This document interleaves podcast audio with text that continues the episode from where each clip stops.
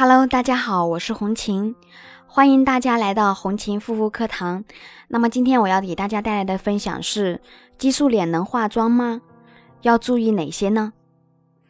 激素脸的一个危害是不容忽视的，而且治疗时间呢是相当漫长的。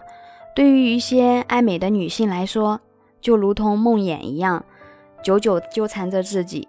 虽然说激素脸我们并不建议化妆。但是呢，在现代的生活中，又有几个人能够安安静静的护肤？可能是因为工作不得不将自己美好的一面展现出来，然后呢，为了使得自己的一个面部更加美观，只有选择使用化妆品来遮盖皮炎症状，这也是无奈的。那么在不得已的情况下，激素脸化妆应该注意什么呢？怎么样才能？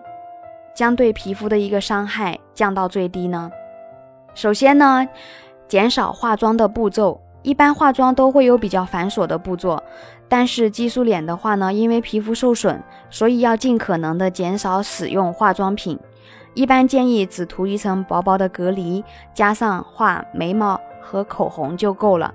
像是遮瑕、粉底、眼影、腮红、睫毛膏等等，不能用的最好是不要用。将使用的化妆品减少到最基本，那么带妆的时间呢，尽量缩短，不要长时间带妆。如果说你是激素脸又化了妆，那么在下班后又或是没有必要再继续带妆的时候，第一件事就是应该把妆容卸掉，就是及时卸妆，减少彩妆在脸上停留的时间。卸妆产品也要尽量选择温和的。慢慢的有耐心的去卸妆，避免对皮肤的一个二次伤害。那么如果皮肤出现不适的话呢，就要停止化妆。激素脸化了妆之后呢，事后脸上也会出现一些副作用的反应，比如说啊激素的症状加重，过敏呀、长痘痘、发红、发痒之类的一个现象发生。所以出现这些现象的话，一定要停止化妆。这些症状是皮肤再次发炎受损的一个警报。为了皮肤能更好的恢复，此时就不应该再化妆了。那么产品的一个选择一定要安全。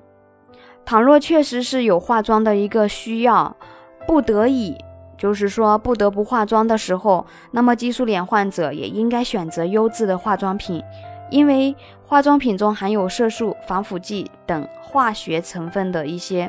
成分使用质量不合格的化妆品，会对激素脸的一个皮肤造成更大的损伤，严重时甚至是导致久治不愈的一个呃后果。